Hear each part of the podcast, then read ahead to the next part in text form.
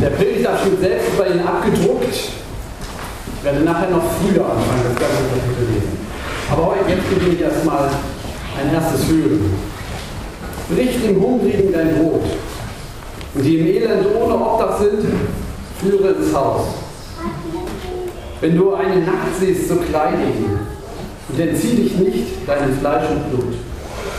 Dann wird dein Licht hervorbrechen wie die Morgenröte und deine Heilung wird schnell voranschreiten und deine Gerechtigkeit wird vor dir hergehen. Die Herrlichkeit des Herrn wird deinen Zug beschließen. Dann wirst du rufen und der Herr wird dir antworten. Wenn du schreist, wird er sagen, siehe, hier bin ich. Wenn du in deiner Mitte niemand unterjochst und nicht mit Fingern zeigst und nicht übel redest, sondern den Hungrigen dein Herz finden lässt und den Elenden sättigst, dann wird dein Licht in der Finsternis aufgehen und dein Dunkel wird sein wie der Mittag. Und der Herr wird dich immer da führen und dich sättigen in der Dürre und dein Gebein stärken. Du wirst sein wie ein bewässerter Garten und wie eine Wasserquelle, der es nie an Wasser fehlt. Und es soll durch dich wieder aufgebaut werden, was lange wüst gelegen hat. Und du wirst wieder aufrichten, was vor Zeiten gegründet war. Und du sollst heißen, der Lücken zumauert und die Wege ausbessert, dass man da wohnen kann.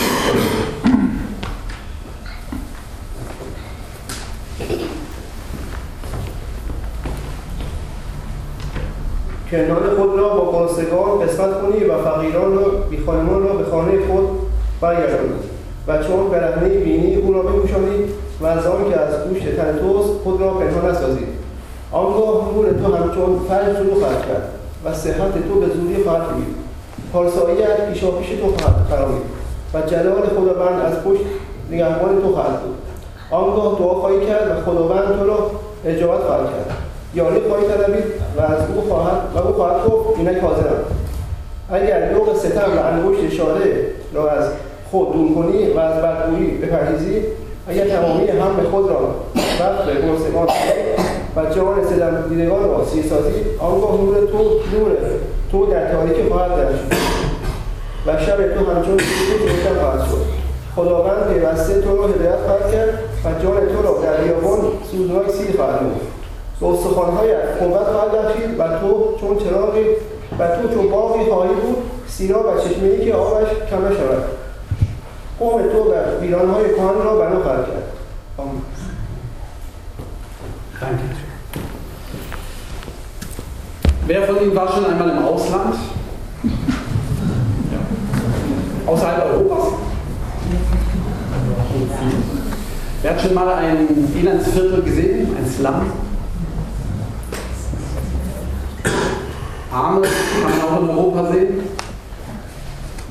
Wenn man das einmal gesehen hat, spätestens dann weiß man, es gibt sie. Die Armen, die hungern. Es gibt hungernde Menschen. Gut. Damit sage ich nichts Neues. Zweite Frage, fühlen Sie sich reich? Also, egal ob Sie jetzt denken, dass ich das gleich behaupten werde, ähm, wie ist Ihre Antwort? Fühlen Sie sich reich? Ich vermute, ein ganzer Teil, ähm, also, oder ich habe gedacht, ein Teil, ich habe nicht gedacht, ein großer Teil, sondern eher ein Teil von uns, sagt, jo, eigentlich bin ich reich. Äh, und ich vermute, dass ein anderer Teil sagt, mir geht es nicht schlecht, reich ist was anderes. Ne? Wie auch immer. Das war die zweite Frage. Dritte Frage. Zum Einstieg. Wünschen Sie sich Gott zu erleben? Einige nicken. So. Kommen Fragen. Die ersten beiden Fragen hängen irgendwie direkt miteinander zusammen. Die, die dritte Frage scheint ein bisschen daraus zu platzen. Aber wenn Sie bei den drei Fragen mit Ja geantwortet haben oder bei der zweiten gesagt haben, na ja, also reich bin ich vielleicht nicht, aber schlecht geht es mir auch nicht, dann ist dieser Bibelabschnitt, den wir gerade gehört haben, für uns bestimmt. Ich lese mal das Kapitel von Anfang an. So nach und nach. Leider können Sie nicht mitlesen. Ich kriege mir zu spät auf, dass es gut wäre, einfach zu Anfang zu hören. Jesaja wird aufgerufen von Gott und, sagt, äh, und soll sagen, rufe laut, halte nicht an dich, erhebe deine Stimme wie eine Posaune und verkündige meinem Volk seine Abtrünnigkeit in dem Hause Jakobs seine Sünden. Also was jetzt kommt heute, ist nichts, was nur einfach erbaulich ist. So, jetzt. Sie suchen mich täglich. Wow. Wenn das mal bei uns so wäre. Und wollen gerne meine Wege wissen. Super, oder? Komische Gerichtsrede, die so anfängt. Sie suchen mich täglich und wollen gerne meine Wege wissen. Das sind Leute, die es ernst meinen. Das sind keine Hallo-Trios. Das sind Leute, die es ernst meinen. Aber dann geht es weiter. Sie suchen mich täglich, wollen gerne meine Wege wissen, als wären sie ein Volk, das die Gerechtigkeit schon getan und das Recht seines Gottes nicht verlassen hätte. Sie fordern von mir Recht. Sie wollen, dass Gott ihnen nahe sei. Ja. Warum fasten wir und du siehst es nicht an? Warum kasteien wir unseren Leib und du willst es nicht wissen? Antwort Gottes. Also, nochmal bevor ich sage Antwort Gottes. Das sind Leute, die wollen Gott erleben, die wollen wissen, wie sie leben sollen, die fasten sogar, die sagen, sie verzichten auf einen Teil, die leben ihr Leben sehr bewusst. Die essen nicht alles, sondern machen sich klar, das, was wir haben, ist wichtig und ich verzichte sogar darauf, wenn Gott mir dabei nahe kommt. Die wollen Gottes Nähe spüren, weil sie wissen, das ist etwas Wichtiges fürs Leben. Das klingt eigentlich super. Und doch ist Gottes Antwort, Sie an dem Tag, da ihr fastet, geht ihr doch euren Geschäften nach und bedrückt alle eure Arbeiter. Im Deutschen klingt das ein bisschen sehr direkt, wenn man das im Hebräischen liest, ist ein bisschen doppeldeutiger. Ja? Aber da steht eigentlich, äh, sie an dem Tag, wenn ihr fastet, dann, dann findet ihr Lust daran. Und Lust ist ein doppeldeutiges Wort im Hebräischen, das heißt, gutes Geschäft machen, Lust haben. Ja? Ja, das kennen Sie. Gute Geschäfte machen, dabei Lust haben, das passt. Wenn man ein Schnäppchen geschlagen hat bei Aldi oder wo auch immer, dann guter Tag. Während ihr fastet, habt ihr eigentlich Lust daran. Ich verzichte und es geht mir doch super. Ich bin ja so fair eingestellt, aber genießen ich trotzdem. Aber hier ist ein Genuss auf Kosten anderer gemeint. Und bedrückt eure Arbeit, auch das ist sehr doppeldeutig. Ähm, da steht im Grunde ähm, so etwas, dass ihr die, die Unterdrückten oder die, die Schmerzenden schlagt. Man könnte meinen, da ist man selbst mit gemeint, wenn man fastet, man verzichtet ja etwas, man, man gibt sich was Gutes, man arbeitet ja an der Gemeinde mit, man, man gibt sich ja Mühe für Gott, aber im Grunde schlägt man andere. Das sieht man dabei nicht. Das ist Gottes Kritik. Siehe, wenn ihr fastet, hadert und zankt ihr und schlagt mit Gott oder Faust rein. Das ist Gottes Kritik. Ihr seid Heuchler. Also ich setze mich wieder auf die Seite der Gemeinde, aber das ist, was Jesaja in Gottes Auftrag uns entgegenschleudert. Und zwar Leuten, die es ernst meinen. Ihr seid Heuchler. Ihr tut und im Grunde macht es nicht. Ihr überseht das Wesentliche. Soll das ein Fasten sein?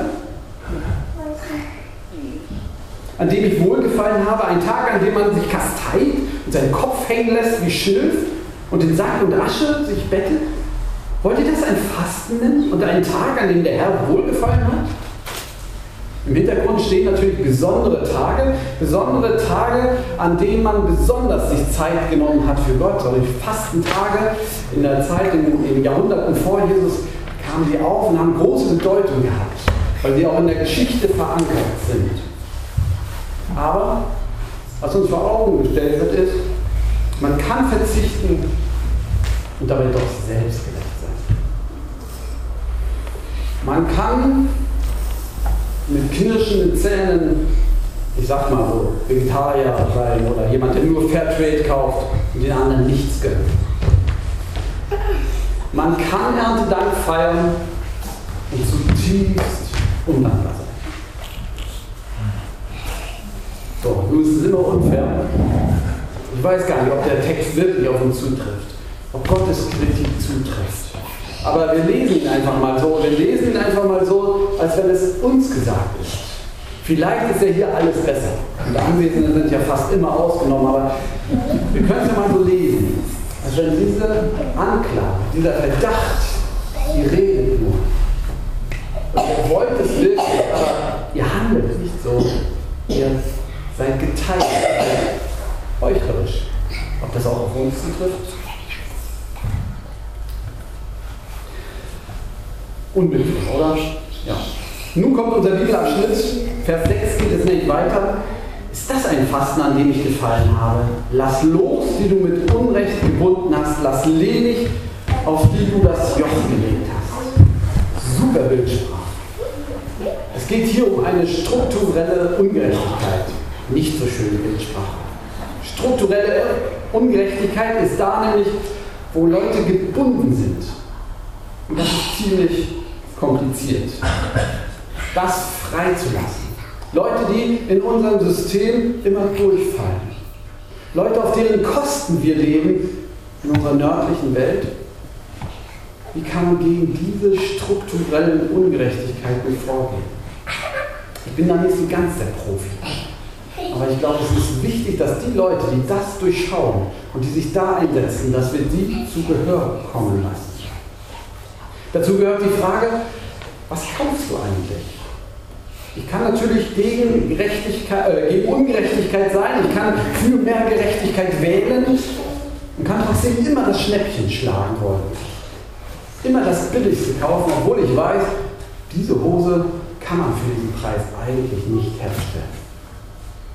Dann erliegen wir struktureller Ungerechtigkeit. Ich finde immer wieder den den jüdischen Witz ganz schön, wo der Bettler kommt und sagt, oh, Rabbi, gib mir wieder meinen, meinen Rubel, also in Russland, ja. Und, äh, er sagt, oh, ich kann dir heute keinen Rubel geben. Wie, du weißt, die wirtschaftliche Lage ist schlecht und es ist alles teurer geworden, ich habe keinen Rubel für dich. Und dann sagt der Bettler, ja, was kann ich dafür? Was kann ich dafür, dass der, die wirtschaftliche Lage schlecht ist? Gib mir meinen Rubel. Das hat mich überzeugt. Was können eigentlich andere dafür, dass wir nicht so viel Geld haben? Strukturelle Ungerechtigkeit. Dann geht es weiter, denn, heißt das nicht, berichte dem Hungrigen dein Brot und die im Elend ohne Obdach sind, führe ins Haus. Brot brechen. Das heißt zunächst einmal teilen. Dass ich das, was ich habe, teile. Ich glaube, das ist für uns hier in Deutschland eine der wichtigsten Übungen. Brich dem Hungrigen dein Brot. Breche etwas ab, gebe davon einen Teil. Nun ist das mit unserem tatsächlichen Brot ähm, zwar sehr praktisch, weil es ja oft schon geschnitten ist, aber ähm, Brot verdirbt natürlich schnell. Da wir viel mehr auf dem Geldhandel aus sind, äh, empfehle ich, das mit Geld eher zu probieren. Dass man das Geld, was man hat, einen Teil davon abgibt. Ich finde, ich sage das ganz offen, dass es für uns, glaube ich, eine, eine wichtige Übung ist, bei uns hier im Geistwald zu üben, sich einzuüben und von dem Geld, was ich habe, abzugeben. Dass es nicht nur in der Freilassung der strukturellen Ungerechtigkeit niederschlägt, dass ich vielleicht manchmal teurere Produkte kaufen muss, weil sie gerechter gegenüber den Herstellern sind, sondern auch, dass ich das, was ich wirklich in der Tasche habe, einen Teil davon abgebe. Zu Erntedank ist das sehr schön, wir legen das dahin. Ich glaube, es ist eine Übung, die das ganze Jahr anhalten kann. Unsere Kollekte stammt aus dieser Zeit, dass dieser Beutel rumgeht. Ähm, nun ist es so, dass die meisten mit Kleingeld eher nur winzige Spenden verbinden. Mal für einen Straßenmusiker oder kauft sich ein Brötchen. Die großen Einkäufe tun wir mit der Karte. Ich glaube, es bringt auch nicht, die Karte zu teilen, aber ein Teil des Betrages die Karte auszeichnet, im Monat abzugeben, ich empfehle das als gute Übung. Projekte von Brot für die Welt, Projekte von anderen Hilfsorganisationen, die sich dafür einsetzen, sind eine wichtige Sache. Und sie leben davon, dass wir bereit sind, abzugeben. Ja, ich bin da mal moralisch und sehr direkt. Ich glaube, das ist sehr wertvoll. Es gibt die alte Regel, dass man einen zehnten Teil abgibt. Ich finde es albern, wenn man anfängt zu rechnen, aber als Orientierung ist auch nicht schlecht. Warum eigentlich? Nur mal die Rechnung. Wir sind ungefähr in der Gemeinde 150, vielleicht 200 Leute, äh, die so eigentlich jeden Sonntag kommen. Also nie können alle, aber so ungefähr ist es, die sehr verbunden sind. Durchschnittseinkommen, ich rechne es immer wieder aus, ja, ich glaube in MV bei 1300 Euro im Monat. Und davon 130 Euro abgibt, bekommt man im Monat auf 20.000 Euro. Die Hälfte geben wir davon als Gemeinde für Brot für die Welt oder ein Projekt in Südafrika oder Tansania, unsere Partnergemeinden, bleiben nur noch 20.000 Euro, um hier Gutes zu tun. Im Monat. Ich rechne bloß mal aus. Strukturelle Ungerechtigkeit, Brotbrechen und dann für den im Elend ohne Obdach in dein Haus.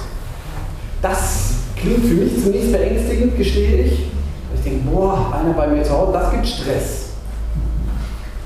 Im Zusammenhang mit der Flüchtlingskrise habe ich oft in Treffen und Kirche dann äh, geredet mit denen, die die erste große Flüchtlingskrise selbst mitgemacht haben, als Flüchtling oder als Einheimischer nach dem Zweiten Weltkrieg.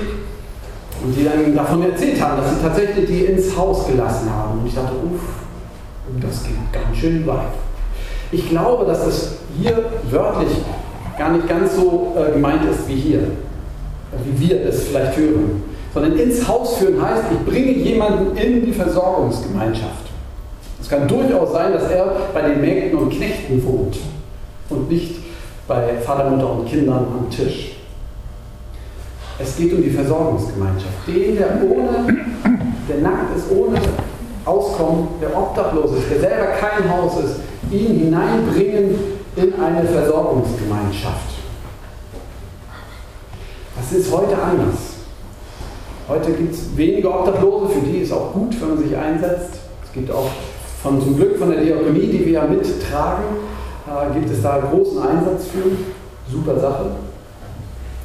Ich will aber daran erinnern, es gibt auch bei uns in der Gemeinde, es gibt einen Fonds für Bedürftige. Da zahlen Leute jeden Monat Geld ein. Der ist dafür da, dass Leute, die in Not geraten, durchgetragen werden können. Das ist kein Riesenbatzen Geld, aber egal, ich möchte das mal umdrehen und sagen, auch Mut machen zu sagen, ich bin in Not. Ich gehöre dazu dieser Versorgungsgemeinschaft. Könnt ihr mich unterstützen?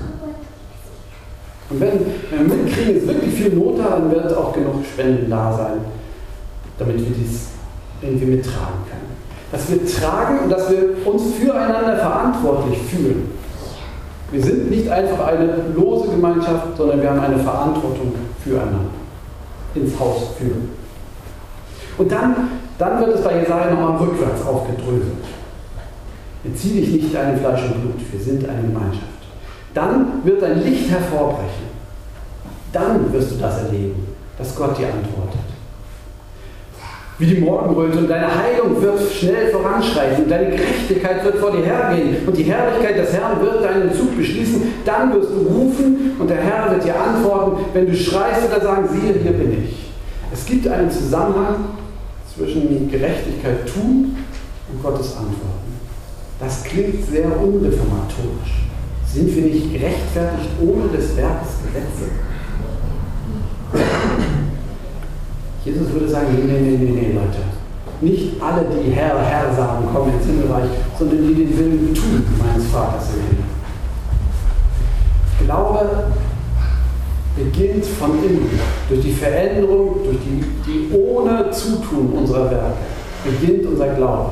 Und wir sind gut in Gottes Augen ohne all das, aber sie will nach außen. Und wenn wir uns abschotten und für uns bleiben und nicht den anderen gehen wollen, dann wird auch der Glaube wieder in uns erstärken. Jetzt geht es rückwärts. Wenn du in deiner Mitte niemanden unterjochst und nicht mit Fingern zeigst und nicht übel redest, ja? Nicht schlecht über andere reden, das heißt, wir sind eine Gemeinschaft, eine, auch eine Versorgungsgemeinschaft. Denn innerlich beginnt es damit zu sagen, naja, ist doch selbst mal schuld, dass sie nicht gut geht. Da guckt doch die ganzen Flüchtlinge an mit ihren dicken Smartphones. Was wir damals, wie oft musste ich das hören? Wir damals, wir hatten gar nichts. Wir haben auf kalten Matten gelegt. Es stimmt, es stimmt. Aber woher kommt diese, dieser Wunsch zur Ungerechtigkeit, dem anderen nicht zu geben, dass es ihm gut geht? Und darauf zu beharren, mir geht es schon mal schlechter. Den Leuten, die hier angeredet sind, denen geht es auch nicht gut. Die haben auch Mangel. Deshalb beten sie zu Gott und trotzdem sagt Gott ihnen, hört auf, auf andere zu zeigen. Hört auf, immer zu denken, die anderen, denen geht es aber besser. Das ist ein bisschen gemein vom Tonfall, Sie merken das schon. Sie können mich danach auch dafür kritisieren, alles gut, aber ist mir egal so. Ja? so. Sondern den Hungrigen dein Herz finden lässt und den Elenden sättigst. Jetzt wieder die, die Sicht von innen. Nicht nur das Teilen, ja, macht man einfach, sondern lass ihn doch mal dein Herz finden.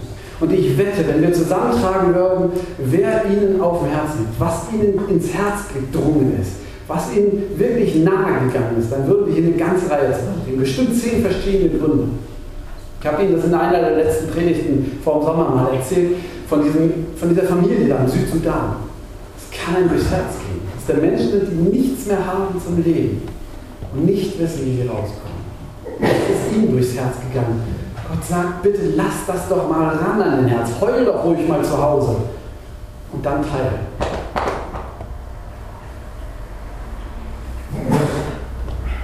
Das war der Bibelabschnitt. Nein, Gott sagt, ja, wenn du es an dich heranlässt, dann wiederholt er nochmal. Und der Herr wird dich immer da führen und dich sättigen in der Dürre.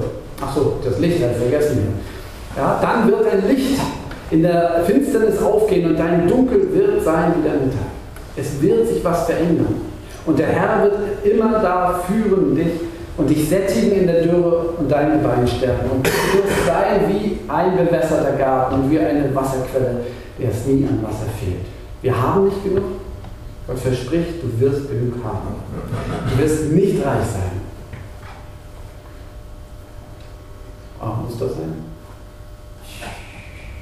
Richtig. Wir können nicht alles tun. Wir können hier auch nicht in Greifswald die ganze Welt retten. Hier schon gar nicht. Dafür haben wir nicht die Mittel. Aber wir können das Elend unser Herz erreichen lassen. Und wir können teilen. Und wir können exemplarisch Gemeinschaft leben, die aufeinander achtet und trägt. Menschen in unsere Versorgungsgemeinschaft mit aufnehmen. Wir können uns einsetzen auch für die Demokratie in unserem Land, dass diese Versorgungsgemeinschaft trägt. Wir können über andere gut reden und nicht immer nur die Menge aufzeigen. Not ist wie eine Kluft in einer Mauer. Deshalb sagen auch, die Schere zwischen Arm und Reich geht auseinander. Die alten Rabbinen hatten immer wieder ein Beispiel von dem Weinberg. In Israel ist es wichtig, dass Weinberge eine Mauer haben. Wenn die keine Mauer haben, dann kommen Tiere äh, dort rein, die Steinböcke und ähnliche, ja, kommen da rein und fressen die Beeren. Der Weinberg ist das geistliche Leben, die Sehnsucht nach Gottes Wegen, die Sehnsucht nach Gottes Nahe-Sein. Weil die Mauer ist unser gerechtes Tun. Und wenn da eine Kluft drin ist, dann wird alles an geistlichem Leben abgefressen.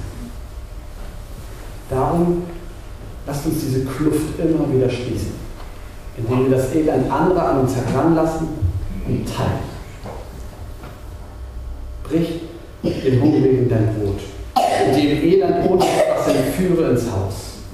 Wenn du einen nackt siehst, bekleide ihn und erziehe dich nicht deinem Fleisch und Blut. Amen. Der Friede Gottes, der höher ist als all unsere Vernunft, der bewahre unsere Herzen und Sinne in Christus Jesus, unseren Herrn.